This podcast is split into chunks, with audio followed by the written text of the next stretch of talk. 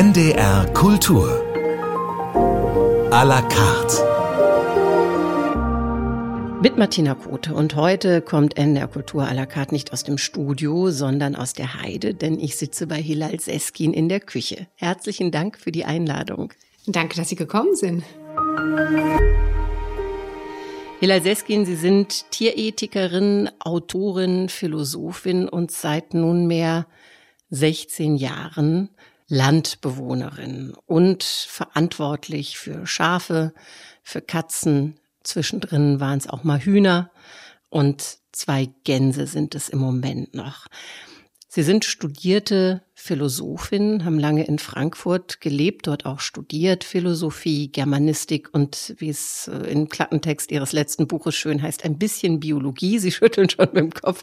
Gar nicht oder doch nur so ein bisschen Interesse halbe? Doch, doch, ich habe schon Biologie auch tatsächlich als Doppelstudium angefangen, Biologie und Philosophie, aber tatsächlich hätte ich das niemand erzählen sollen, weil es bei ein bisschen geblieben ist.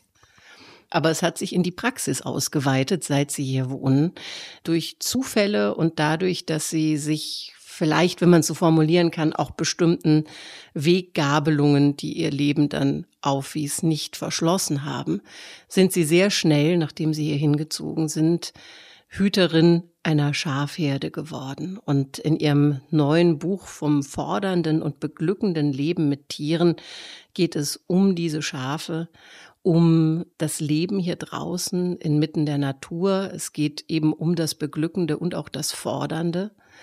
Wenn Sie mal zurückschauen auf Ihr Leben als Journalistin, als Philosophin, Publizistin in Frankfurt vor 16 Jahren, was würden Sie sagen, wie weit kann man diese beiden Leben gegeneinander halten? Oder hat sich im Kern gar nicht so viel verändert?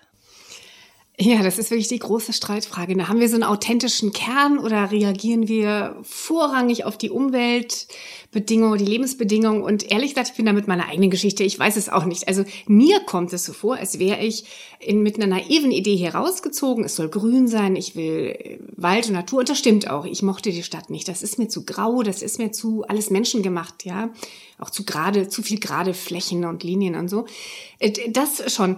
Aber dass ich dann binnen zwei Wochen praktisch eine komplette Schafherde irgendwie erben würde, übernehmen würde, das war natürlich nicht geplant. Und jetzt kann man sagen, das ist so passiert und ich habe mich dieser Aufgabe angenommen wie Sie es ja auch beschrieben haben, dann sagen mir aber schon auch Leute, aber guck mal, du wolltest doch als Kind auch schon gern dich um Straßenkatzen kümmern und dies und das. Und es stimmt schon, ich hatte auch eine, so eine praktische Tierliebe-Seite oder ja, dieses Biologiestudium, das ist ja auch nicht ein Zufall. Also irgendwie findet dann doch alles äh, hier so ganz gut zusammen. Was aber nicht heißt wiederum, dass ich damit immer total glücklich bin. Also ich finde, es ist nämlich einerseits total idyllisch. Alle können raus auf die Weide, wir genießen die Sonnenstrahlen. Das ist der schöne Teil, aber es ist halt auch sehr mühsam. Und natürlich verzichtet man auch auf etwas, wenn man hier draußen lebt. Also es gibt Komponenten an dem städtischen Leben, die ich doch auch schätze und die ich ein bisschen mehr vermisse, als ich mir vielleicht am Anfang eingestanden hätte. Selbst wenn ich hier viel gefunden habe, ohne dass ich nicht sein möchte. Ich will noch mal einen Schritt zurückgehen. Ich habe gelesen, dass Sie Tochter zweier Islamwissenschaftler sind. Das heißt, in ihrer Familie war wahrscheinlich das Denken, das Durchdenken von Sachen angelegt. Also so eine Antwort wie das ist eben so, haben Sie wahrscheinlich als Kind nicht bekommen, oder? Nee, vermute ich nicht. Meine Eltern haben mich schon sehr ermutigt, über alles nachzudenken und ich durfte auch alles fragen. Und ich weiß nicht, ob sie immer gesagt haben, dass sie die letzten Antworten haben. Das nicht. Aber ich habe immer auch Bücher bekommen. Und ähm, übrigens haben wir auch sehr viel über Tiere nachgedacht, wenn ich das vielleicht hier noch einfügen darf. Die Leute denken ja oft, dass Muslime sich nicht für Tiere interessieren. Also was ganz komisch. Ne? Aber unsere Tierliebe in der Familie kam aus so einer religiösen Sicht auf die Schöpfung, dass nämlich die Tiere ja auch Geschöpfe Gottes sind und wir bevölkern so alle zusammen so diese Welt. Äh, darin ist noch kein Plan enthalten, wie man das dann jetzt gut machen soll, wie man das fair regeln soll. Aber da war jedenfalls, soweit ich mich erinnere, auch keine so eine starke Hierarchie, so der Mensch oben und dann unten die anderen oder so. Sie haben sich Musik gewünscht für diese Stunde und wir hören jetzt einen ersten Wunsch aus dem wohltemperierten Klavier von Johann Sebastian Bach.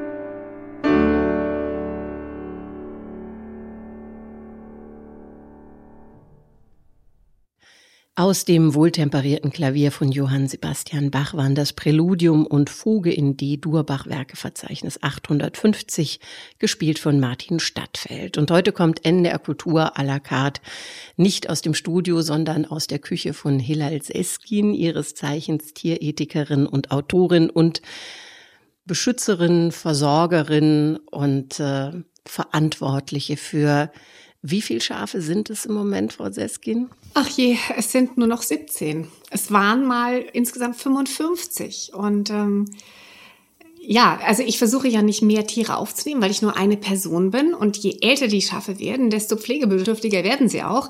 Äh, deswegen versuche ich eigentlich keine weiteren Tiere aufzunehmen, sondern die zu pflegen, die da sind. Und das ist dann mit der sehr traurigen äh, Entwicklung verbunden, dass ich oft zugucken muss, wie es einfach immer weniger werden. Andererseits manche sterben, das ist sehr schwer für mich. Natürlich hänge sehr an den Tieren, so wie das Leute mit Hunden und Katzen ja auch erleben.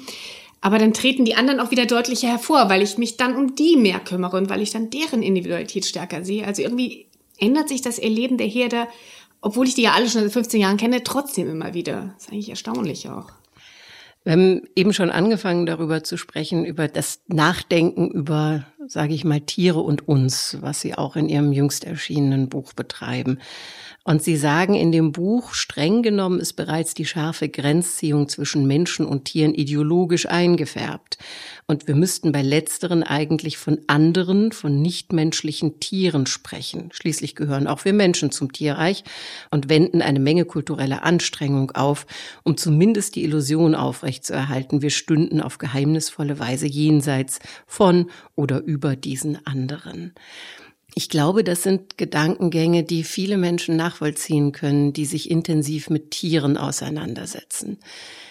Die andere Hälfte jener angesprochenen Leserinnen und Leser, die sich eben nicht so viel mit Tieren auseinandersetzen, werden das vielleicht nicht verstehen. Wann hat das bei Ihnen wirklich Eindruck gemacht oder wann begann dieser Prozess, dass Sie auf einmal gedacht haben, wenn ich mich diesem Tier jetzt nähere in einer bestimmten Weise, wie ist das mit dem, wer bin ich da? Was für Rechte habe ich? Was für Pflichten habe ich? Das ist eine interessante Frage, weil ich glaube, dass das in Etappen kommt und immer wieder so ist, weil man wird nicht mit einem Mal zur Tierethikerin oder tollen Veganerin oder super frei von Speziesismus, also ohne irgendwelche hierarchischen oder ausschließenden Gedanken, sondern wir sind alle in dieser Gesellschaft aufgewachsen. Wir haben alle gelernt, Tiere zunächst als simplere, simpler gestricktere Wesen zu begreifen, manchmal sogar noch von der alten Biologie beeinflusst, so wie so Maschinen, so, die kann man so erklären, so Verhaltensmodellen, so hydraulischen Modellen, wo die Impulse und Triebe so hingehen. Ähm, wir haben gelernt, Tiere als die zu betrachten, die irgendwas nicht können. Sie können nicht so und so weit zählen, sie können sogar bis fünf zählen, aber eigentlich können sie nicht wirklich zählen. Sie können nicht sprechen, sie können dies und das alles nicht. Und ja, und wo, wie lernt man das äh, weg? Also ich muss sagen, für unsere Familie war der Nachbarskater ganz wichtig, weil die Begegnung mit einem Individuum, einem tierlichen Individuum, da, da, da tut sich ja eine ganz eigene Welt auf hinter diesen Augen, ja. Und ähm, die hat mir dann geholfen, auch in den Kühen, die ich irgendwann auf einer Weide beobachtet habe, zu sehen, oh, oh je, und denn du gehst nach Hause und isst solche Wesen oder soll man sagen Leute.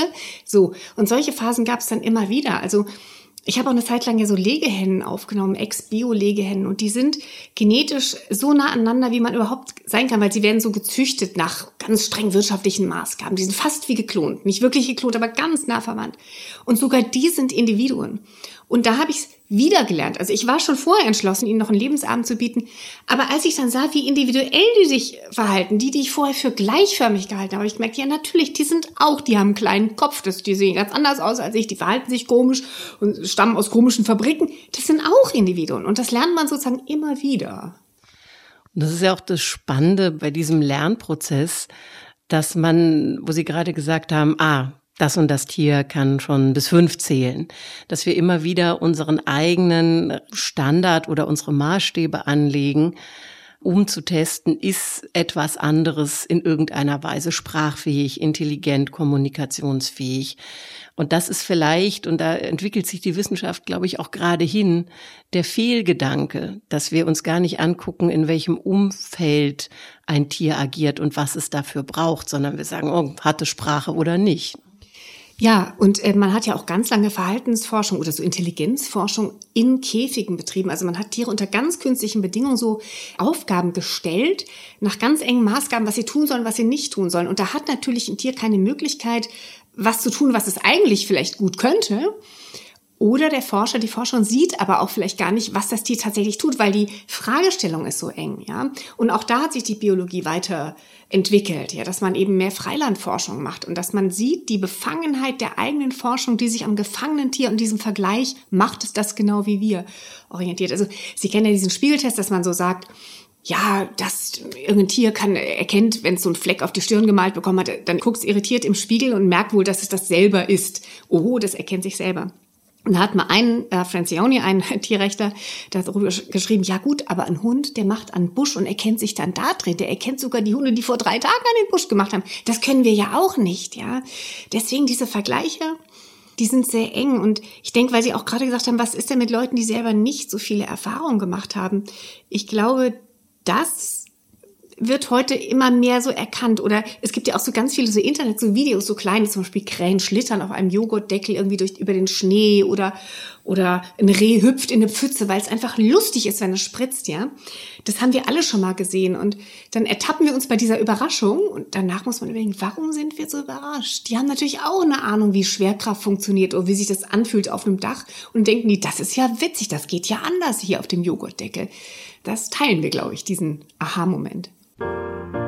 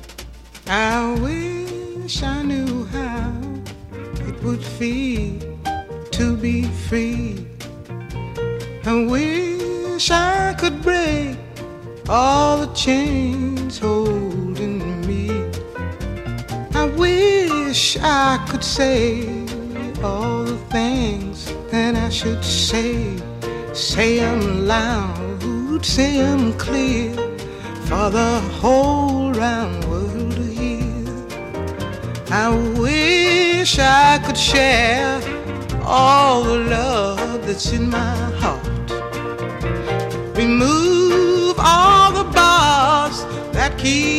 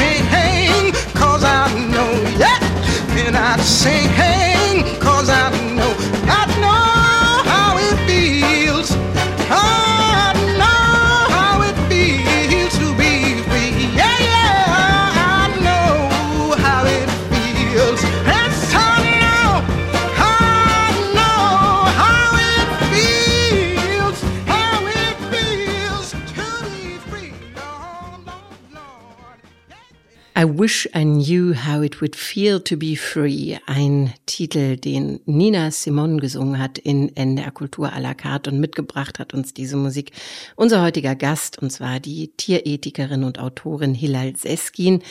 Bei der ich heute in der Küche sitzen darf. Und wir wollen später vielleicht noch rausgehen zu den Schafen. Es ist wunderschön grün hier draußen. Es kommen auch dunkle Wolken, aber wir wollen dem Wind später trotzen. Zumindest haben wir uns das vorgenommen. Hila Seskin, das ist ja ein ganz wichtiges Thema. Ein Buchtitel von Ihnen hieß auch Artgerecht ist nur die Freiheit. Und wenn Nina Simon singt, ich wünschte, ich wüsste, wie es sich anfühlt, frei zu sein. Bringt uns das schon ein bisschen auf die Fährte. Oh weia, ich muss ehrlich sagen, ich habe diesen Titel mir einfach nur gewünscht, weil ich Nina Simone-Fan bin. Ähm, ich, ich liebe die Art, wie sie singt und wie sie Klavier spielt. Überhaupt, sie ist einfach nur bewundernswert. Äh, ich habe auf diesen Hintergrund gar nicht so geachtet, aber es stimmt natürlich. Also Nina Simone hat öfter so Texte gewählt, die sich ähm, mit der Sklaverei oder der Abschaffung der Sklaverei äh, befassten.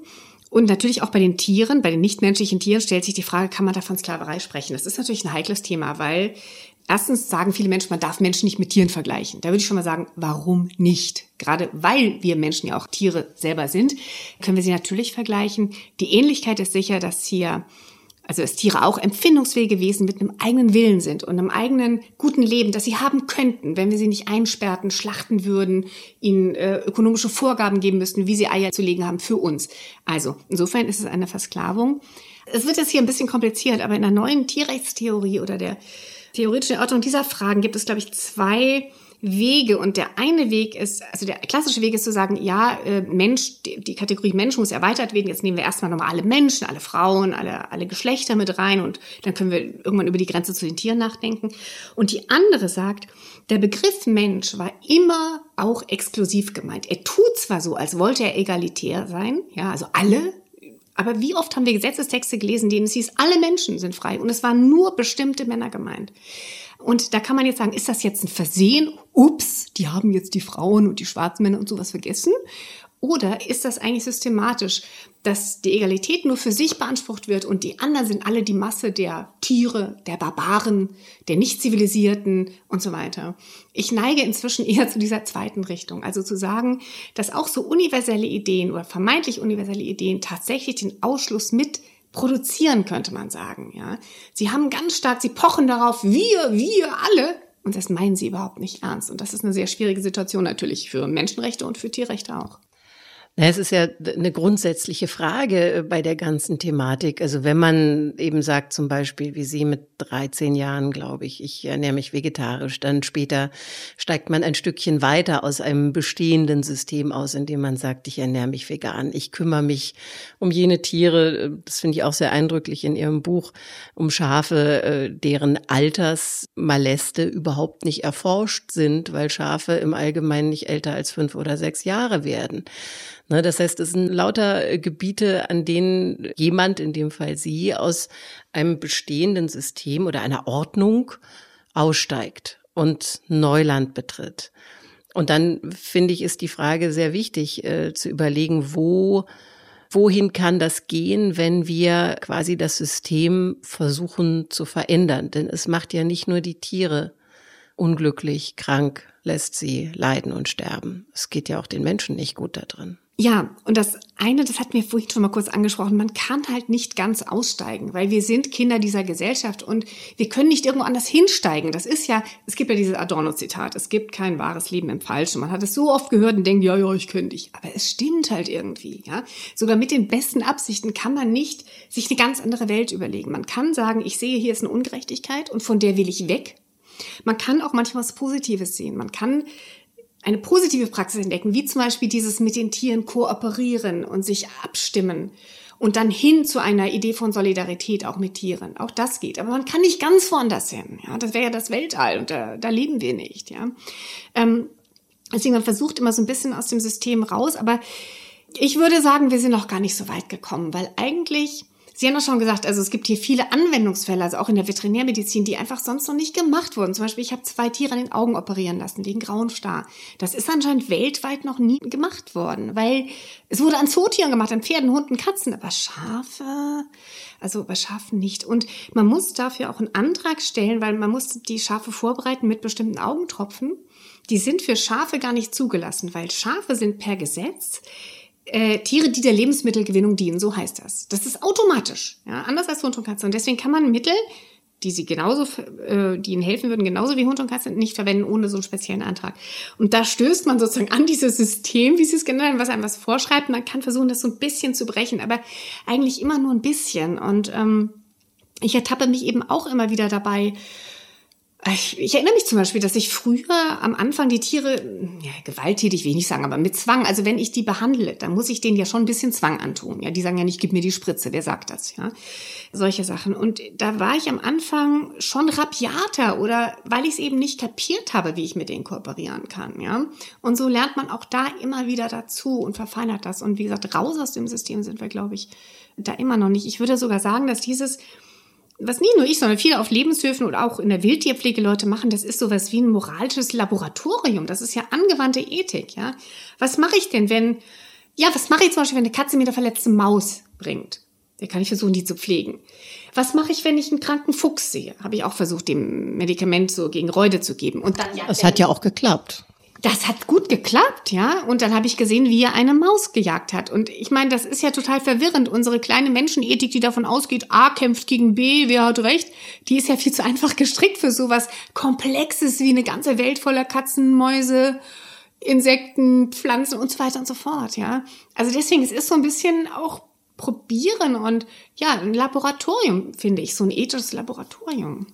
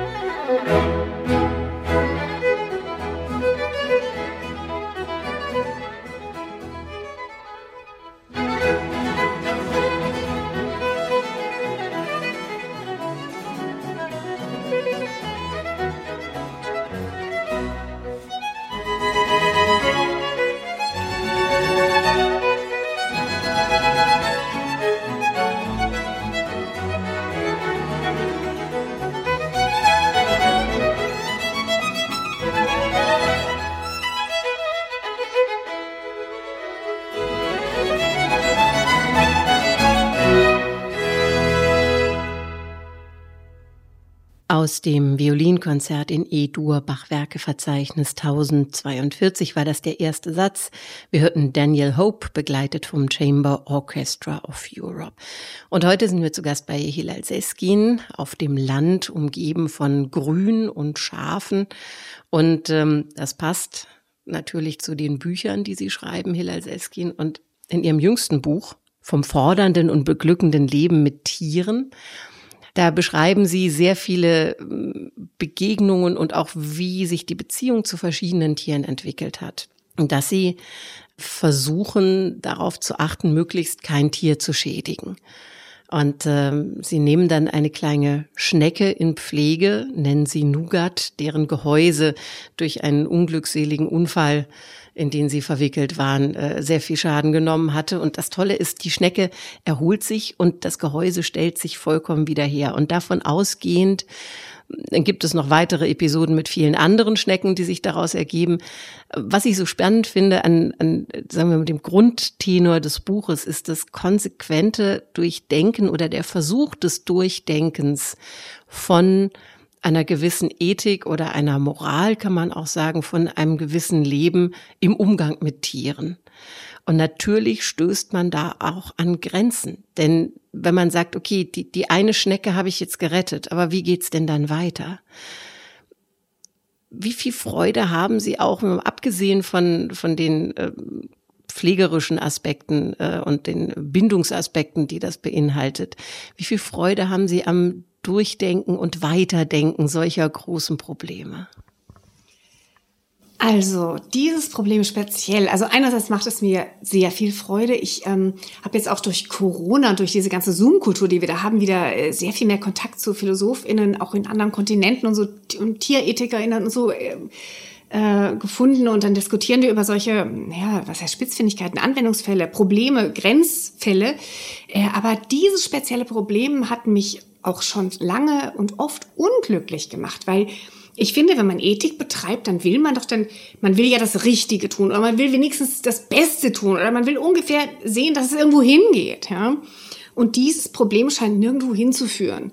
Im Gegenteil, das ist fast, wie man so sagt, eine Aporie. Also, man könnte sagen, man erkennt irgendwann, oh, wir sollten andere Tiere auch ernst nehmen, ja und ethisch berücksichtigen. Und wenn man sich darauf einlässt, führt es zu so einer Situation, dass man denkt, oh ja, ich kann ja gar nicht alle anderen Tiere ernst nehmen und ethisch berücksichtigen. Das heißt, es widerspricht sich, es macht dann irgendwie auch ganz schön fertig.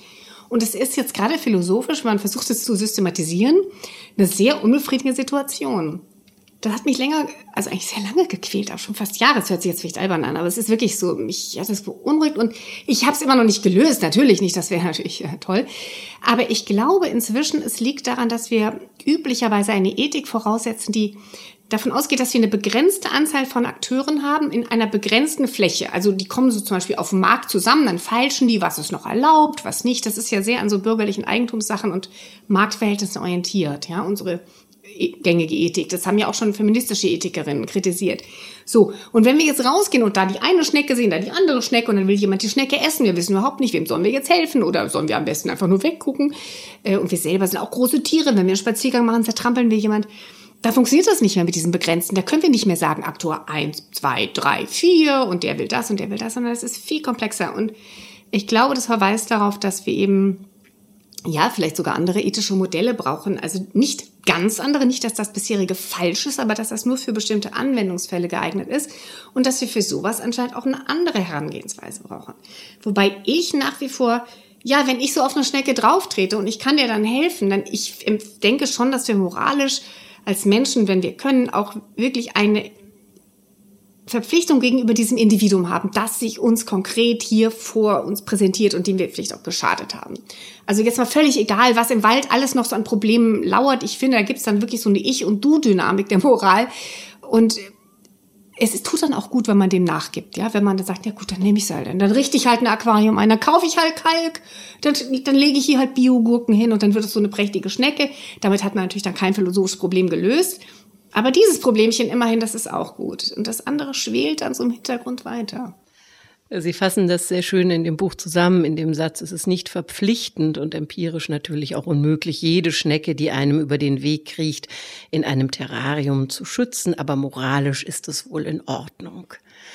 Die nächste Frage, die sich aus dieser Überlegung ergibt, ist natürlich auch, wann greife ich ein und wie viel greife ich ein? Und das ist natürlich etwas, was gerade im Umgang mit älteren und alternden Schafen ganz essentiell ist. Die Frage, wie oft fahre ich mit dem Schaf zur Tiermedizinischen Hochschule nach Hannover, wie Sie es oft getan haben.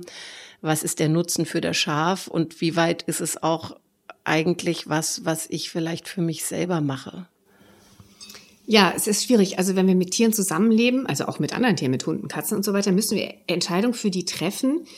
Ähm, sogar wenn wir eigentlich respektieren wollen, was deren Willen ist. Aber eine Entscheidung kann man ja eigentlich nur treffen, wenn man voll informiert ist. Und ich kann einem Hund, einer Katze oder eben einem Schaf nicht erklären, was eine Zahnbehandlung ist oder was ein Antibiotikum ist. Schmerzmittel verstehen sie sogar noch ganz gut. Also manche Tiere gewöhnen sich an Schmerzspritzen, weil sie merken, oho, danach geht's besser. Das ist schon. Aber ich meine, Antibiotika, dass man die drei Tage später noch nehmen muss, das versteht ja, also manche Menschen weigern sich schon, das zu machen. Und das ist schwierig. Da muss man dann sich Modelle zurechtlegen, wie man überlegt, was ist das Gute für das Tier. Und dass man das um sich äh, für einen selbst macht, die, ja, die Sorge hat man natürlich immer. Aber ich versuche mich zu orientieren an der Frage, was würde dieses Tier wollen? Würde es diese Chance wollen? Und ich denke, oft würden Tiere die Chance wollen, weil äh, sie hängen sehr am Leben, so wie wir auch, ja. Und bei anderen Sachen, ja, wenn ich zum Beispiel, Schaf ist nicht gleich Schaf, ja. Ich habe manche Schafe, die habe ich mehrfach in die Klinik gebracht, die fanden das klasse, da kommt immer ein Pfleger vorbei, bringt ein Stück Möhre, da kann man schön rumstehen und, und Heu mampfen. Das fanden die nicht so schlimm. Also nicht toll, ja, aber auch nicht so schlimm. Dann gibt es andere Schafe, die, sobald jemand Fremdes kommt, oh Gott, oh Gott, ich muss weg, ich muss sofort weglaufen. Und dann, die haben Panik. Das ist für die nur Stress. Und da ist die Abwägung natürlich eine andere, ja. Das heißt, man muss überlegen, wie würde dieses Tier das für sich selber abwägen. Das ist natürlich mit vielen Konjunktiven behaftet. Und ähm, gerade, seien wir ehrlich, wenn es um Euthanasie geht zum Beispiel, ja, da, da kann man oft, ja, in gewisser Weise ist das sowohl zu früh als auch zu spät, weil es ist zu spät, wenn man das vor drei Tagen gewusst hätte, hätte man dem Tier das vielleicht auch schnell ersparen können. Aber zu früh in dem Sinne, das Tier würde natürlich gerne noch länger leben, ja. Ähm, also da muss man irgendwie so ein, ja, gute, das heißt Kompromisse. Also man muss auch viel aushalten, denke ich so, als an, ich sag mal, Schuldgefühlen und auch tatsächlich diesem unbefriedigenden Gefühl, dass das keine Mathematik ist. Das heißt, man weiß, es ist nicht richtig. Man hofft, dass es gut genug ist. Aber richtig diese Entlastung wird man da nicht bekommen. Als Sie vor 16, 17 Jahren hierher gezogen sind, war Ihnen da klar, auf wie vielen Ebenen Sie herausgefordert sein würden? Auf gar keinen Fall. Ich wäre gar nicht hergezogen. Ich weiß sowieso nicht. Ich bin ja ein totaler Hasenfuß. Was vielleicht auch gemein ist, gegenüber Hasen zu sagen. Aber ich bin, ich, wenn, also ich weiß gar nicht mehr, wo ich den Mut hergenommen habe aus Frankfurt. Ich habe ja alles eingepackt, bin hierher gezogen. Ich kannte ja keinen Menschen. Das war irgendwie so, ich weiß es nicht. Gut. Wenn ich gewusst hätte, dass ich zwei Wochen später hier mit Spritzen da stehen will, wissen, ich erinnere mich auch noch, wie das war. Die hatten dann so eine Klauenerkrankung und der Tierarzt kam ich hatte keine Ahnung von gar nichts. Sie wussten nicht mal, was Schafe essen. Naja, irgendwie Gras, ja, aber es war Winter. Und dann hat er gesagt, ja, das und das und das, die kriegen alle zwei Tage eine Spritze. Und ich habe allen Ernstes geglaubt, es gäbe Gemeindeschwestern für Schafe, die man buchen kann, damit die kommen. Und ich dachte auch, ich hätte Angst vor Blut, ich hätte Angst vor Spritzen. Eiter fand ich natürlich eklig, ja. Nee, ich wäre ich hätte das gar nicht gemacht. Ist aber ja auch gut, dass ich es nicht wusste. Und als ich herkam, waren es auch erst 13 Schafe. Die haben sich dann explosionsartig vermehrt, bis ich sie alle kastriert hatte. Wenn ich gleich hier 55 gehabt hätte, wäre ich, glaube ich, auch durchgedreht. Ich bin immer mal wieder durchgedreht, muss ich ehrlich sagen. Ne? Also einmal waren es so 20 Lämmer auf einmal und davon vier, die ich mit der Flasche aufziehen musste und zwei, also eine kranke Gans und noch zwei kranke Mutterschafe und da dreht man schon sehr am Rad. Ne? Aber ja, ich habe es nicht gewusst. Sind an die Seite, ergreift die Leier.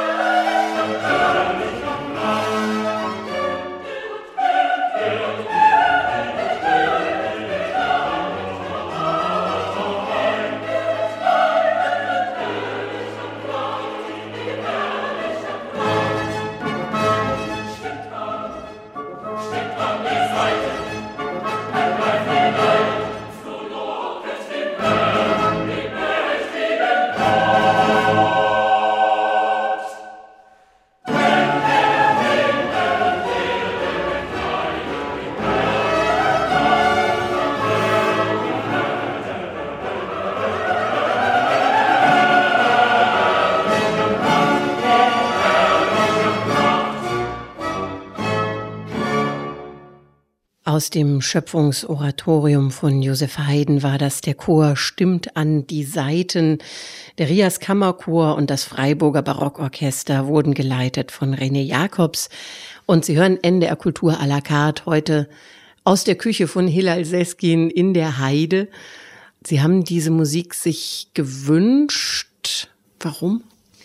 Ich war lange in Chören und ich liebe überhaupt Haydn und Haydns Schöpfung haben wir auch mal gesungen und ich finde den dritten Teil, wo dann dieses, wo dann Adam und Eva so komische Sachen singen, mag ich ehrlich gesagt nicht so, aber diese Idee mit der Schöpfung und überhaupt diese ganze Freude an der Schöpfung, äh, es gefällt mir unheimlich gut, obwohl es eben auch immer das andere gibt. Es gibt auch die Verzweiflung in der Schöpfung, es gibt den Aufschrei gegen das Leid und gegen den Tod. Also ich finde, in der Natur zu leben zum Beispiel ist nicht nur, boah, ist das schön, sondern das ist eben auch, oh Gott, ist das schwierig. Ja, es ist eben so beides. Ja, vor allem, wenn man bestimmte Aspekte nicht ausblendet, wie Sie das ja tun, seit Sie hier in der Natur leben. Dann wird's kompliziert, aber natürlich auch spannend. Ja, man, man sieht halt, ja, man betrachtet dann zum Beispiel den Wald nicht mehr nur als Kulisse für die eigenen Spaziergänge, sondern denkt, oder man kriegt halt mit, oh, da ist ein Nest von den so und so Tieren, oh, da ist jetzt eine Krähe hin und hat da so ein Ei weggenommen, oh, ein Eichhörnchen hat das Amselnest geplündert, das wird dann alles nicht mehr so, ist dann plötzlich nicht mehr unbedingt so erfreulich. Aber dafür ist der Wald belebt, ja. Es ist wirklich sehr ambivalent. Ich erinnere mich auch den Schnee. Ich fand Schnee so, ja, schön, geschlossene Schneedecke, das sieht doch toll aus. Und dann irgendwann wird einem klar, Mist, für die ist das ganz schön hart. Das ist schon ein richtig hartes Leben, wenn man kein Haus hat und keinen Vorratsschrank. Und dann kannte ich einen Habicht, der hatte immer so eine, so eine, ja, fast so goldene Federn. Also es war irgendeine Mutation in den Federn. Ja, und nach so einem sehr kalten Winter war er dann eben nicht mehr da. Also wenn man sie kennenlernt, kriegt man auch ihre Härten mehr mit, aber dafür kennt man sie auch. Also es ist halt so beides. Wenn jemand jetzt entgegnete, naja, dann guckt man halt einfach weg, dann hat man es leichter. Hat man es leichter? Hm, das weiß ich nicht, weil es gibt natürlich Menschen, denen ist das mehr gegeben, wegzugucken und anderen weniger. Und ich will weder das eine verdammen noch das andere heroisieren. Also deswegen, ich gebe auch immer Acht, ich ich lebe halt so und ich finde, das hat auch einen großen Gewinn, aber ich sehe eben auch die Nachteile davon, ja. Mir ist es jetzt nicht so gegeben, mich zu verschließen und wie Sie auch vorhin ja schon zu Recht angesprochen haben, mir macht es ja auch ganz große Freude, darüber nachzudenken. Also ich, das ist ja Welt. Also zum Beispiel, seitdem ich hier lebe und mich um die Tiere kümmere, kann ich eigentlich gar nicht mehr reisen. Also das ist einfach zu kompliziert. Da schreibe ich endlose Listen, wer was braucht, wann er das braucht, wie er dabei guckt, wo man es dann hinlegen muss, damit der andere es nicht isst. Naja, ein bisschen übertrieben, aber schon so. Dann reise ich nicht mehr. Aber dafür habe ich natürlich dann hier auch wieder viel erleben. Ja, zum Beispiel ist jetzt äh, tagsüber immer so ein Fuchs unterwegs. Das ist wohl der Vater von so einer Fuchsfamilie, die versorgen dann die Kleinen. Ich finde das schon toll, so zu sehen. Der checkt uns natürlich auch aus. Und gehe ich jetzt noch einen Meter näher? Ach naja, nee, jetzt haben die mich gesehen dann guckt man sich so an, so Auge in Auge. Ich liebe das. Ich finde das einfach großartig, ja. Oder auch so die Eigenschaften von, ja, die Rehe, wann die da und da langziehen. Äh, das ist ja auch Tiefe von Welt und sind auch Erlebnisse. Anderen Leuten fehlt das aber, glaube ich, gar nicht so sehr. Ich weiß es nicht. Ich glaube, ganz wichtig bei dem, was Sie gerade erzählt haben, Hilal Seskin, ist auch, dass man das ein bisschen von so einem moralischen Thron runterholt, also das vegan Leben beispielsweise, sich mit Tierethik befassen. Ähm, es hat schon manchmal den Anklang, als wäre das ein absolutes Feindbild für viele. Ich frage mich nur, warum. Die Menschen, die sich entscheiden, so zu leben oder so zu handeln, wie sie das tun, die stellen sich ja nicht automatisch auf den Thron und sagt, ihr anderen seid alle nicht so gut? Oder was ist der Maßstab, ist die Frage. Ne? Haben Sie eine Erklärung, warum das oft auf so einen Gegenwind stößt? Ja, es ist schon schwierig, weil wenn man selber aus ethischen Gründen vegan lebt, will man ja, dass die anderen es auch tun und man findet es ja schlimm, was man sehen muss und es geht ja wirklich um gewaltige Ungerechtigkeiten. Also da kann man ja auch nicht so sagen, na ja, jedem Türchen sein Pläsierchen, sondern man denkt, oh Gott, wir müssen diese Tötungsmaschine stoppen. Ja, also da ist schon Pfeffer dahinter. Das muss man ehrlich auch sagen. Ähm, warum jetzt die anderen Menschen, die das so, also oder warum manche so heftig reagieren? Ich würde ja behaupten, dass oder sagen wir mal so, ganz ehrlich, als ich Vegetarierin war und ich habe von den ersten Veganern gehört, VeganerInnen gehört, ich habe auch allergisch reagiert. Und warum? Das war mir zu viel. Ich war doch schon auf der richtigen Seite. Ich hab, hat sich doch keiner Bock, sich anzuhören, dass man was falsch macht, ja. Und irgendwie ist es ja auch ein rührender Zug an uns Menschen eigentlich, ja. In der ganzen Blödheit, mit der wir dann um uns schlagen, nö, das ist nicht wichtig, Hauptsache das Tier ist nicht tot oder was immer ich da gesagt habe, da verbirgt sich ja auch wirklich dieses, oh Mist, vielleicht ist da was dran und das versuchen wir zu verdrängen und ich glaube, das haben auch viele Menschen und das haben auch viele VeganerInnen. Wenn sie dann eben vegan sind, dann denken wir, oh scheiße, wieso, wieso erst jetzt? Wieso habe ich es denn früher nicht gemacht? Oder wie leben wir eigentlich? In was für einer sonderbaren Welt leben wir? Zum Beispiel diese Tierversuche. Der Staat, zu Recht verbietet er jede Art von Folter. Nur bei Tierversuchen in der Medizin, wo es um Heilen, um Gesundheit, um Leben geht, da ordnet er an, dass andere geradezu gefoltert und getötet werden. Warum? Das ist schon ein bisschen verrückt. Daran kann man verzweifeln. Und ähm, sich dem in der Gänze zu stellen, das ist, glaube ich, schwierig. Und ich glaube, dass viele Leute, die jetzt so ihre Wursten, ihren Schinken verteidigen, ahnen, dass sie dann irgendwann, wenn man, dass sie dann bei so einem Schlamassel rauskommen wie ich, dann denkt man, oh Mist, die Schnecke. Was soll ich jetzt für die Schnecke machen? Oder ich gehe im Wald spazieren. Wen, die Wildschweine wollen ja auch mal ihre Ruhe okay, bleibe ich lieber da sitzen. Also ich übertreibe das jetzt, ja. Aber dass die ähm, Ränder nicht so sauber gesäumt sind, dass man das nicht alles so klar abstecken kann, dieses ganze wabernde, diese Fragezeichen, das ist ja nur auch nicht mal so ein leichtes Päckchen, das, das man so gerne zu sich nach Hause nimmt. Insofern kann ich das schon irgendwie verstehen. Obwohl ich natürlich dagegen ankämpfe. Hilal Seskin, wir hören eine letzte Musik in dieser Stunde. Sie haben sie sich gewünscht und zwar der zweite Satz aus der Sonate für Violoncello und Klavier in D-Moll von Dimitri Schostakowitsch. Und Sie haben selber Cello gespielt, richtig? Ja, ich habe eine sehr gesunde bürgerliche Musikerziehung genossen. Da war Cello, Klavier und später auch Gesang drin. Und Cello war eigentlich mein liebstes ähm, Instrument immer, gerade weil es so ganz mit dem Körper, also man, das Klavier war mir ein bisschen fremd, man legt so die Hände drauf, so habe ich das als Kind empfunden. Das ist ein echter Pianist, Pianistin sieht das natürlich auch nicht so. Aber als äh, ähm, mit dem Cello, da, ja, ist sie am ganzen Körper ist das Cello, man spürt alles. Das ist ein wundervolles Instrument.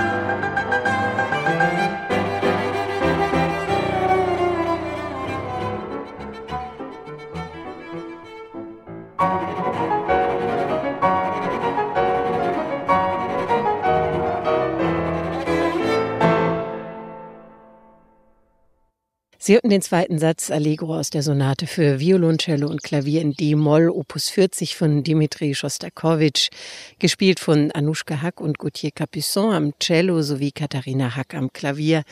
Und wir sind hörbar mit NDR Kultur heute draußen auf dem Land. Neben mir steht die Tierethikerin und Autorin Hilal Seskin und wir schauen auf eine schöne große Wiese. Vor uns stehen die Schafe um die Sie sich jetzt seit 16 Jahren kümmern. Und Sie haben vorhin schon gesagt, Sie nehmen keine neuen Tiere. Das heißt, Sie müssen sich auch immer wieder ein bisschen zusammenreißen, damit nicht doch Ihr Herz erweicht wird. Ja, ich meine, es gibt so unheimlich viele Schafe, die ein Zuhause bräuchten. Ich meine, ganz ehrlich, wie viel, zwei, drei Millionen werden jedes Jahr gegessen. Die hätten ja alle ein Leben eigentlich verdient auf einem guten Platz, aber das geht ja leider nicht. Und ich jedes Tier, das ich aufnehme, dem gebe ich ja sozusagen implizit ein Versprechen, mich um es zu kümmern bis zum Lebensende. Und das, damit ich das halten kann, muss ich mich da einfach zurückhalten. Aber ich hätte auch so gern mal wieder Lämmer. Ich meine, Lämmer sind ja so wahnsinnig süß. Wirklich, das, da, da schmilzt ja alles. Wenn man so, ich hatte ja vier Flaschen Lämmer. Aber gut, dazu bin ich ja zu alt, wenn ich jetzt nochmal mit Lämmern anfange. Das geht einfach nicht. Aber es finde ich schon traurig. Hm. Hela Seskin, vielen Dank für das Gespräch. Danke Ihnen für den Besuch. Und das war NDR Kultur à la carte heute mit der Tierethikerin und Philosophin Hilal Seskin. Ihr jüngstes Buch trägt den Titel Vom fordernden und beglückenden Leben mit Tieren und ist bei Knesebeck erschienen. Mein Name ist Martina Kote. Ich wünsche Ihnen einen schönen Tag.